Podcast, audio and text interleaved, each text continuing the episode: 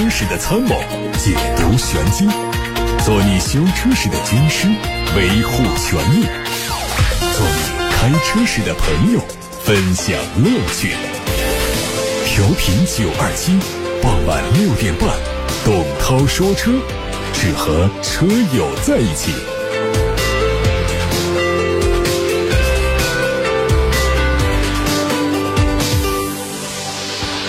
各位好，我是董涛，六点半到七点半直播，欢迎大家把选车用车的问题和汽车消费维权投诉发送到直播间。今天节目稍后还会为大家报告一下，在三幺五期间，我们通宵直播密切关注的雷克萨斯 US 三百一这款产品的充电问题，已经出现了最新的进展。雷克萨斯官方。对于所有的 US 三百亿的车主们，发出了一份公函，详细内容呢稍后关注。先看新闻。中汽中心终端零售数据显示，高端品牌今年一季度的终端销量排名中，奔驰、宝马、奥迪分别位居前三甲，而且大幅度超越了其他高端品牌。奔驰销量为二十二点二五万辆，宝马是二十二点一八万辆，奥迪是十九点七万辆。特斯拉的终端销量达到六万九千六，仅次于 BBA，位列第四。紧随其后的是雷克萨斯，销量是六万零六。国内高端品牌中，红旗和蔚来都榜上有名。红旗终端销量五万四，蔚来销量达到一点九八万。海外媒体曝光了保时捷中期改款卡宴的实车街拍图，预计最快在年内就会亮相，并且有望在今年或者是明年上市销售。动力和现款一致，前格栅整体面积较现款有所增加，两侧的格栅向下扩张，车头的 LED 日间行车灯条更长，而且集中在灯组的上部。根据谍照中有限的信息来看，中控台上方搭载全液晶数字仪表以及保时捷911同款嵌入式液晶中控屏，中控台下方物理按键将升级为触控，并且配备电子式的换挡机构。梅赛德斯奔驰 EQE 路试照片再次曝光，它采用的是斜背式的造型。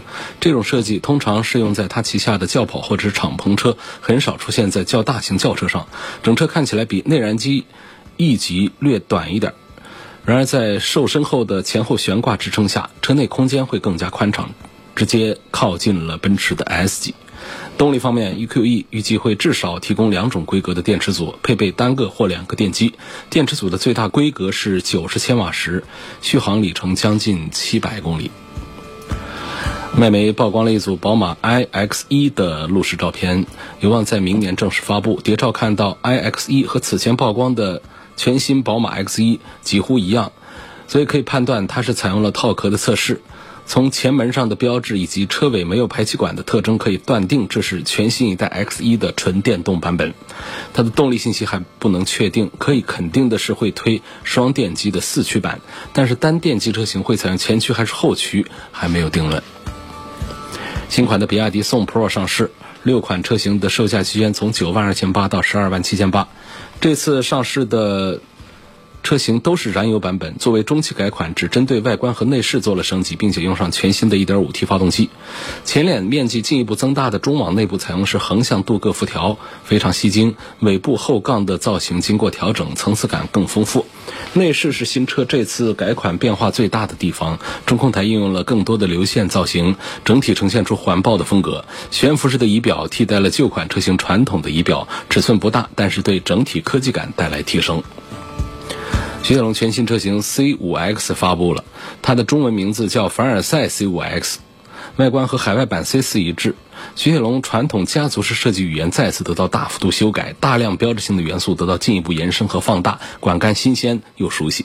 车长四米八零五，宽一米八六五，轴距两米七八五，定位是中型车，整体尺寸和比例非常新鲜。车身的高度稍高于常规轿车，但是又比 SUV 和跨界车低一点。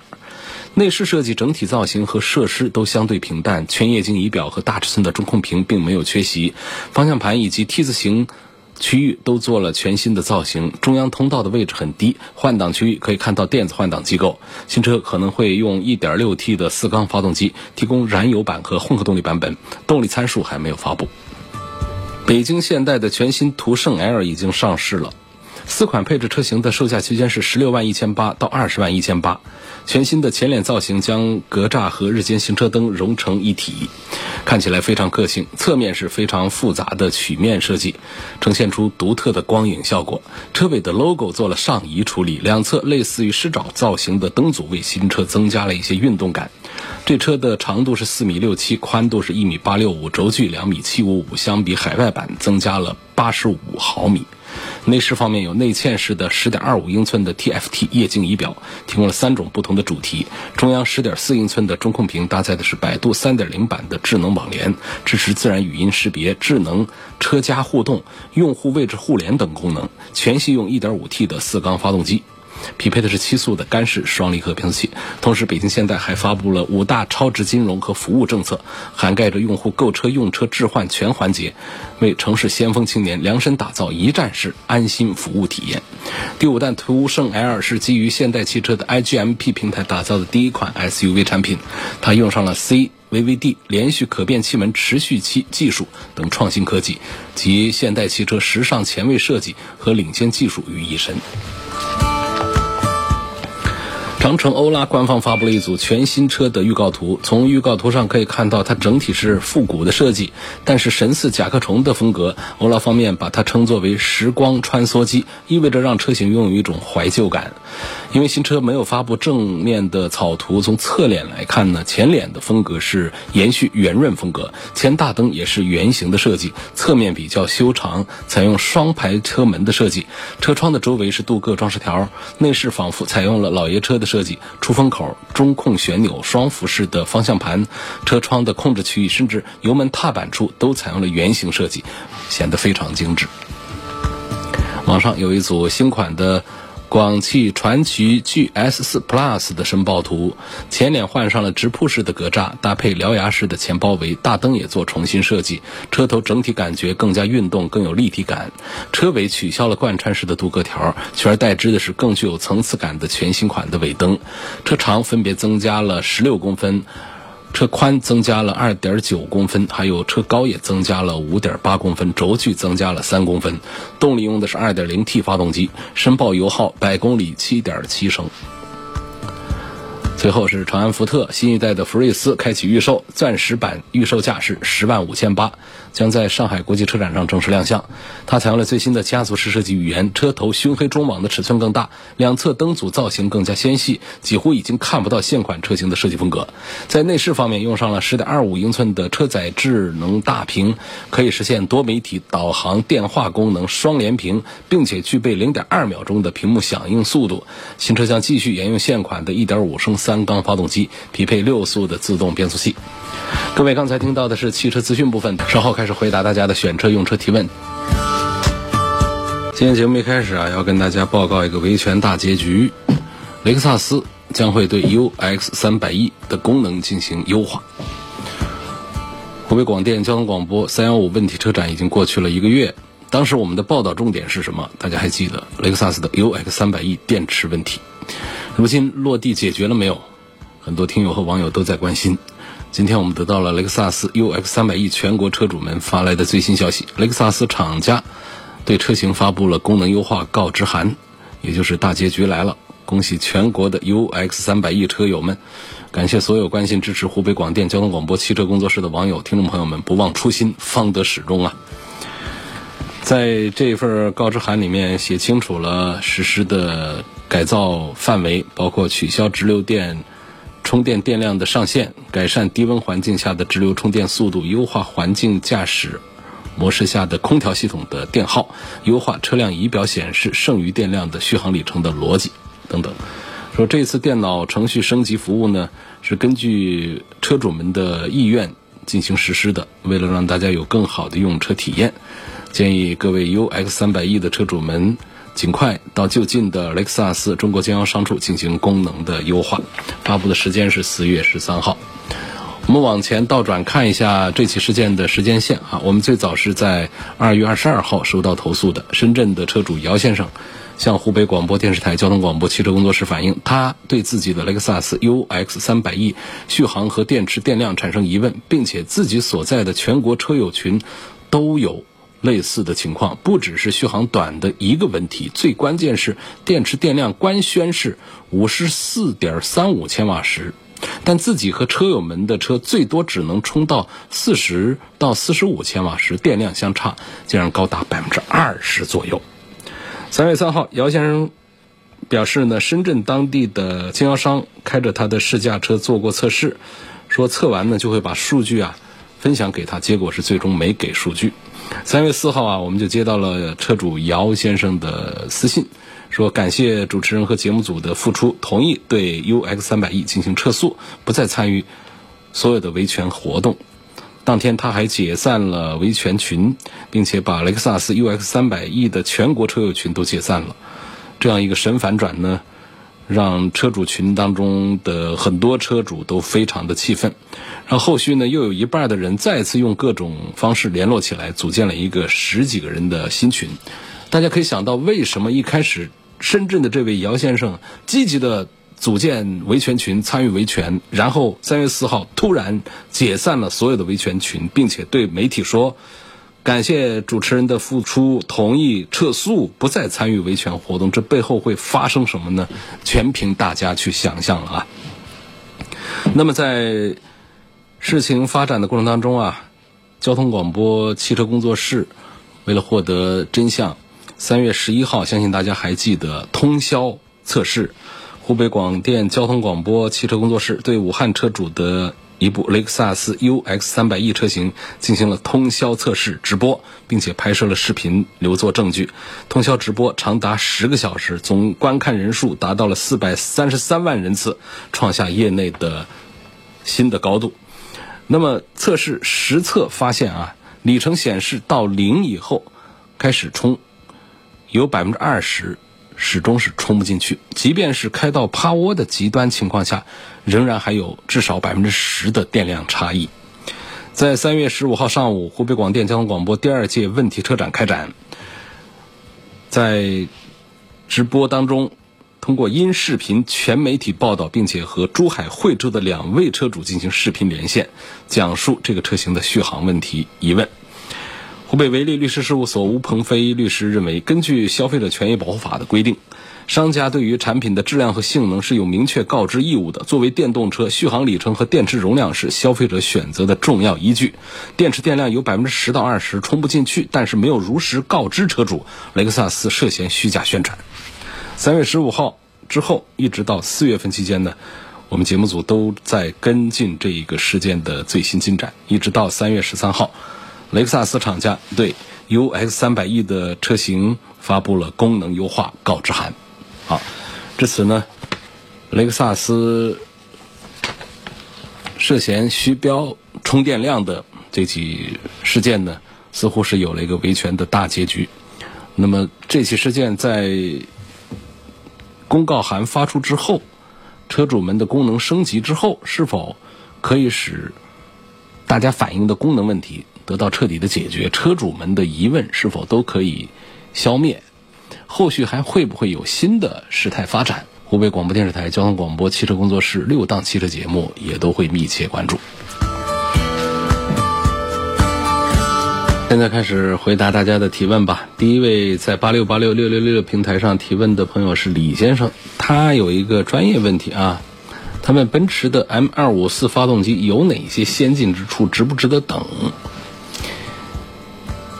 第一点呢，就是现在还在使劲儿研发纯燃油发动机的厂家已经是比较少了。那奔驰的这个 M 二五四发动机呢，相信推出之后啊，应该也是比较少的一个大的一个转变，一个大的一个提升。我相信今后呢，在这一部发动机上再做新的提升的可能性已经都比较小了，因为它通过各种高发、各种措施啊。让这一部发动机已经发挥了一个小排量发动机的一个性能的一个极致化了。呃，二五四发动机呢，这是它的一个内部的代号。实际上，在我们车主层面，在消费层面的话呢，没必要关注这样的一些信息。就是我们可以直接的，呃，记录奔驰的六缸机、四缸机。其奔驰呢，原来是有非常棒的、名气很响的 V 六发动机的，然后现在大家看到奔驰的六缸机是不是都是直六，就是 L 六？呃，曾经中高排量发动机呢是奔驰的主力，所以说微型发动机它共享零部件其实是很科学，但是在节能环保的趋势面前，发动机小型化是势不可挡，所以四缸机就成为绝对主流，V 八、V 十二生存空间是越来越小。那么就在这样的背景下呢，奔驰就决定啊把这个直四和直六。归于同一个发动机的家族，通过模块化的设计来分摊研发成本。这件事在宝马身上也干过。现在大家看到的宝马的三缸机、四缸机、六缸机，其实在一个模块化做的加法或者减法来的。呃，其实准确说应该是减法来，从六缸机减两缸，四缸四缸机减一缸是三缸。因此呢，虽然说大家在嘲笑说这车配三缸机，其实它的三缸机的主要的技术。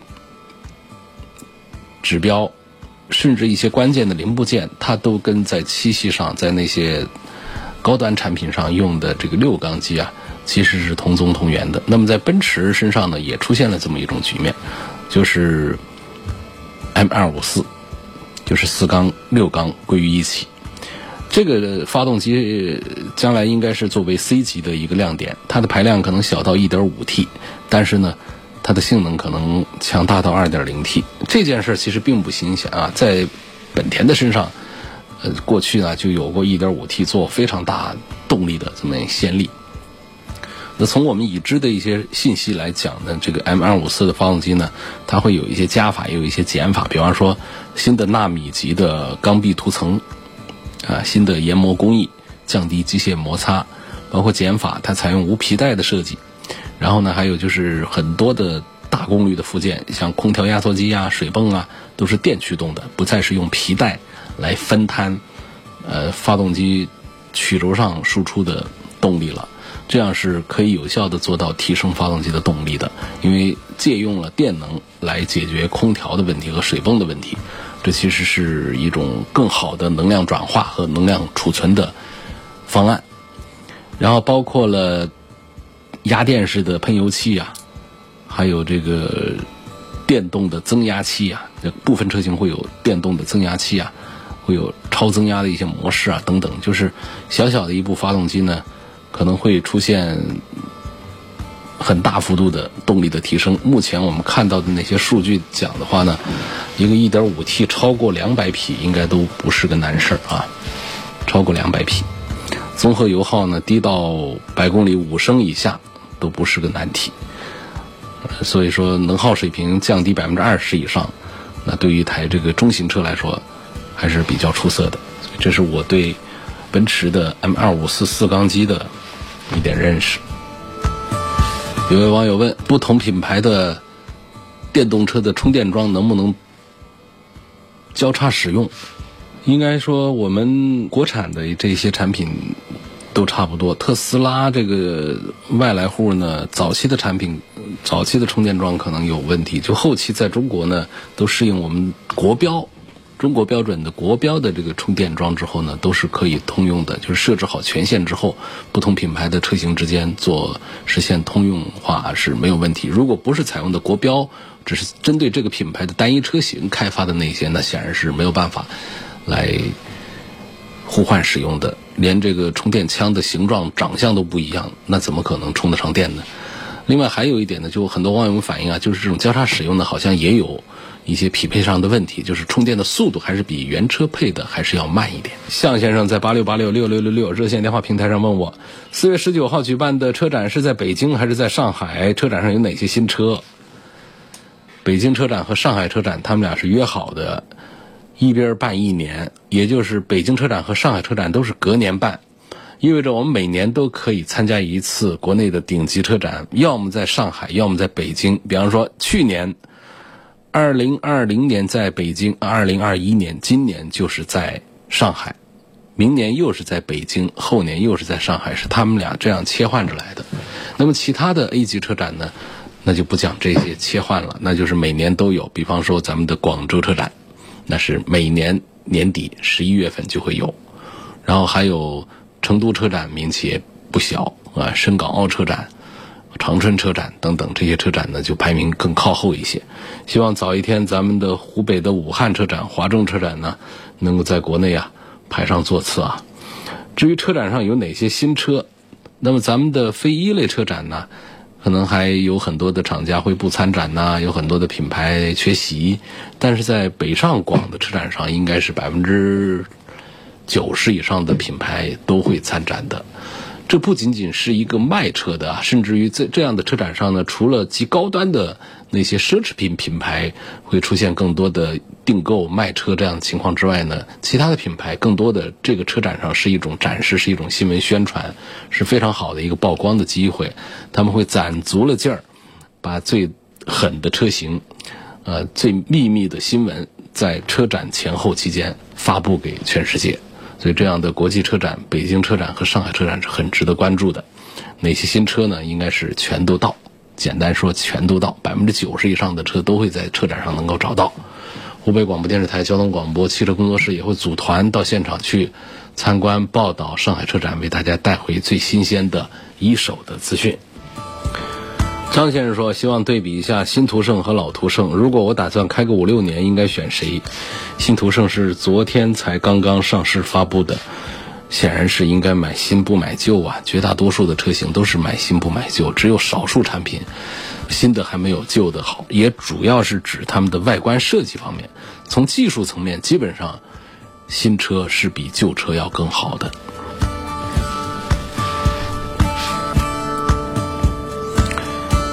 有朋友希望聊一聊雪铁龙天翼这款车，什么时候买优惠幅度大？大型的车展年底，这都是买车的好时节。雪铁龙天翼这款产品呢，技术上比较成熟，没有什么新鲜的东西。然后呢，底盘表现开的比较好，然后呢，价格优惠过后也都比较便宜。在冬雪的家族里面，它是卖的最好的、最畅销的一个单一的车型。嗯在全国范围，虽然说它的这个销量并不是那么的。突出，但是用过的车主对于天翼 C 五，呃，都还是评价不错，驾驶感受不错，口碑良好。那尤其现在呢，都配上八 AT 的变速箱之后呢，又给它带来一些新的产品力上的升级，我觉得还是值得推荐大家关注的。奥迪 Q 五真的是开一年了，味道还很大吗？这是一批批的啊，有一些确实开五年都味道很大。有一些呢，开一段时间呢，味道也就轻了。奥迪的车在异味问题上啊，没有比其他品牌做的更好，甚至在 Q 五和 A 四一些产品上呢，做的比其他的竞品要更差一些。为什么讲批次呢？就是同样的 Q 五车，它一批生产是一批材料，这个异味呢，通常来自于沥青材料，包括隔音棉、橡胶制品、粘胶等等这样的。铁反正是没异味，只要不是铁的东西啊，不是瓷的东西，产生异味、带油漆的东西啊，橡胶的合成的东西、纤维的东西都是可能产生异味。所以批次的供应商给厂家供应的零部件，如果说它的异味大的话，装配在这个批次的车上就会出现异味大。所以同样年份买的 Q 五，上半年和下半年的 Q 五，它的异味儿的程度就不一样，这就是原材料的问题了。所以说，这个绝对讲是开一年味道还很大，是否存在？肯定存在，啊，有这样的车，是否是全部都是？那也不一定。仪表台拆卸过后啊，后期会不会有异响？这个可不好说啊。有经验的师傅拆下来，有一些这个卡子断了之后呢，再重新给做上去的，这个没有问题。但是如果师傅手艺不行，里头缺斤短两的。凑凑合合的把它搞还原的话，那就还是容易出现异响。毕竟我们后期人工组装和生产线上的这种组装工艺啊，那还是有很大的区别的。所以这个拆卸仪表盘呢，就需要有经验的师傅小心细致的操作的话，后期异响的问题呢，也不是那么的严重啊。有位大概是老同志啊，他的留言是说：“小董老师，主要是老两口自驾游，本田哪一款车最合适？”我不知道这位老师傅啊是想买多少钱的车？那本田的主力产品呢，还是集中在十几万、将近二十万的车型上？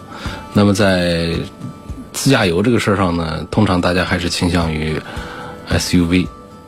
那像 SUV 当中呢，一个是小 SUV 就不考虑了，CRV 二十万左右，URV 啊，二十多万，我觉得这个都是做自驾游啊，没有什么问题的。尤其像空间更大的这个 URV，呃，后排的舒适度要更好一些，这是一个很重要的观念啊。大家觉得自驾游啊，应该是用 SUV。实际上呢，自驾游可以更舒服一点啊，我觉得。可以考虑一下 MPV，因为这个通过性这个事儿呢，在我们目前中国的道路上讲，不是个多大个难题。我们的自驾游去哪里？如果说要去那种山区很不好走的话，那 MPV 不行。如果我们就是在城际间通行，包括我们很多现在是村村通公路啊，那么我们的 MPV 是完全可以胜任的。所以在通过性上呢。我认为，如果不是那种走烂泥呀、那种过沟过坎的那种做法的话，这个 SUV 其实并没有优势。那相反，哪里在 MPV 上还呈现了优势呢？就是在空间上。你想，我们一个自驾出行啊，其实是要带很多的东西，并且车内最好是有灵活可变的空间，甚至于可以铺一张床出来的，像个房车一样的。这 SUV 就不好办。但是像本田家，你要买它一个艾力绅的话。好好改造一下，在里头座椅啊，做一些这个铺倒的一些，包括地板上，我们可以自己可以设计做一些，呃，平台起来，可以形成一些小的床，在夜间的时候啊，或者说旅途上累了的时候啊，可以平躺着休息。这一点呢，在这个 SUV 上它是很难做到的。因此，我觉得对于退休的想经常出去自驾游的朋友来说呢，我们首先是不建议大家走那些。不好的路，即便是我们带着底盘很高的 SUV，这也可能给我们带来一些车况上的风险。呃，出门在外呢，最好还是走那种铺装好的公路，保证我们安安全全的、有效率的来完成我们的旅途。在这种情况下，我觉得如果我们来考虑这个房车的话呢，你想，任何一个房车，它除非是那种。越野型的房车，我们常见的这些房车呢，基本上都是那些，呃，MPV 啊这样的一些平台上做出来的，有多少是带着很高的通过性能的呢？它反而要的更好的是车内的空间表现。所以，如果说我们来花这么二十多万来买那种低端的房车，可能不尽如人意。那么，我们需要三四十万甚至更高开销才能买到一台，呃，像样一点的房车，这个预算可能有点贵。那么，除了这个。方案之外呢，第二个方案就是咱们可以花二十几万来买一个大一点的、空间宽敞一些的 MPV 来作为长期自驾出行的一个选择。我觉得反而是一个更好的办法。这是我给这位老同志的一点建议啊。下一个问题呢，他问涛哥，目前纯电动车十万元左右的有推荐的吗？十万元左右的推荐不多，是少。呃，我前一段时间关注到了。长城欧拉底下的好猫是十万到十五万，我认为呢，年轻的人，很时尚的人很适合这个车，很漂亮啊，大家可以关注一下。那我不知道这位邮政王师傅是什么样的一个用车的场景，也许这个车并不适合所有人。那么，所以总之呢，在十万块钱的纯电动车里面的推荐的余地呢，并不是太大。像哪吒还，有一些都还是值得推荐。那如果我们要挑一款小排量的燃油车的话呢，这个选择范围就非常的宽了啊。还问有没有混动版的？混动版的要么就贵了，就得到二十万去了。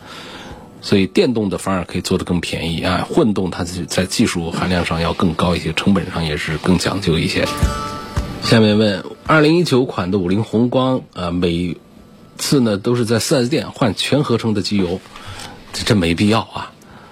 好，接着念。目前开了一万九千公里，需不需要清洗发动机积碳？你用什么机油，跟你要不要清洗发动机积碳之间没有关系啊，没关联。说现在的这个发动机呢，包括现在的油品呢，讲呢，为了达到节油，为了提升效率，发动机的制造原理，包括我们的汽油的这个成分当中呢，都会有一些容易导致产生积碳的这么一些因素。所以说，开个一两万公里以上的车呢。你拆开看里头没有积碳，那是不可能的，多多少少都会有。少的积碳根本不影响发动机的正常运行，但是中度以上的积碳，它会给我们带来直观的转速不稳定、启动困难、油耗偏高、排放出问题等等。那么这种情况下，我们就需要做积碳的处理，而很多的添加剂可以处理积碳，也是处理。预防式的，包括九二七明星产品油路三效，也不能说是对重度积碳可以药到病除，也更多的是预防式的，每五千公里加一次，可以有效的预防积碳的生成。真要有积碳生成，轻微的也可以把它干掉。到了中度、重度，谁家吹牛说我可以把积碳给一平到位？药到病除那是不可能的，非得用机械式的那种拆除法来对它进行积碳的处理，否则的话呢，发动机性能就会受到影响。所以这是科普一个基本的一个常识啊，就是到个一两万公里以上的车里头都会有积碳，更好的就是我们经常性的预防一下这积碳的生成，因为积碳不代表这个发动机不好，不代表这个油品不好，这是一个。相当于我们现在人类啊，一个富贵病、生活病一样的，容易肥胖、容易三高一样的，不代表说这个人就身体就特别的不好。这是在现在的生活条件下自然而然的产生的。那么，发动机的积碳，我认为也是在现在的汽车的发动机的技术提升啊，油品的这个环保性能的提升，多种因素导致的积碳的生成，要比原来的车型可能还要更加的多一些。董涛说车每天晚上六点半到七点半钟直播，今天晚上就说到这儿了。明天六点半钟我们再会。